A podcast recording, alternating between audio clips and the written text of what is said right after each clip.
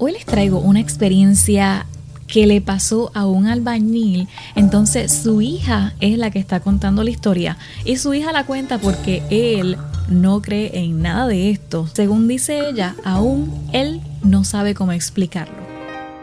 Estás escuchando Cuéntame el Misterio Podcast. Les habla Jomeili y aquí hablamos de leyendas, relatos misteriosos y casos reales. Así que agarra tu cafecito que ahora sí te cuento el misterio. Esta no es mi historia, sino la de mi papá, pero siento que vale la pena contarla. Mi papá era albañil, contratado por el consulado para realizar obras en los edificios que pertenecen a ellos. En el UK esto también incluye casas y pisos. Le dijeron a mi papá que su próximo trabajo sería en un edificio plano, con varias habitaciones y tres niveles. El edificio solo tiene habitaciones vacías. Cuando esto sucede, el consulado coloca grandes puertas de metal bien pesado en, el edificio para evitar que entren otras personas o que entren ladrones. Y ellos se quedan con un juego de llaves también. Para adelantarse a sí mismo, mi padre quería ver la escala del trabajo que emprendería.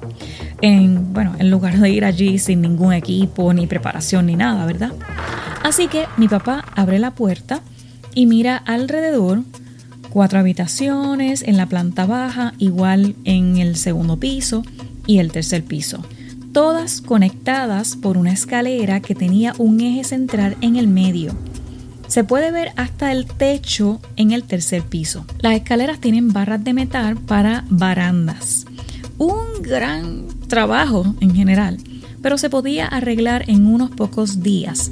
Al menos se podía vaciar un lugar, volver a enyesar algunas paredes y volver a pintar. Y bueno, todo bien, mi papá va a cerrar, pero siente que alguien está detrás de él. Me dijeron que esto no es raro. La gente local ve a los constructores entrar en edificios vacíos y quieren ver lo que pueden tomar. Así que naturalmente mi padre se da la vuelta y dice, hmm, amigo, te vas a tener que ir porque ya estoy cerrando. Pero no se lo dijo a nadie. Nadie estaba a su alrededor o había estado tampoco en el edificio. Pensando que esto era solo una sensación extraña, no pensó en nada más al respecto. Él pues cerró y se fue a casa. Mi papá le contó a mi mamá lo que pasó, pero fue como solo un comentario pasajero, como pues esto pasó hoy y ajá, no se dijo más. De todos modos, pasa el fin de semana y mi papá y su amigo Martín regresan al trabajo el lunes y comienzan a abrir y continuar con el trabajo. Un residente local se acerca y les pregunta cómo van las cosas, a lo que ambos le responden pues bien y conversan un poco más. Cuando al rato cambian el tema, el residente dice, es una pena lo que pasó allí, ¿no? tanto mi papá como su amigo eh, estaban como confundidos y le dicen, es una pena, o sea, ¿qué es una pena? Y el residente dice, la pobre niña llegó a casa de la escuela hace unos meses y vio a su papá colgado. Se ató a la barandilla y saltó. Mi padre, por supuesto, ahora estaba asustado y sintió un escalofrío familiar. No le dijo nada al chico local lo que había sentido, pero se lo dijo a su amigo Martín.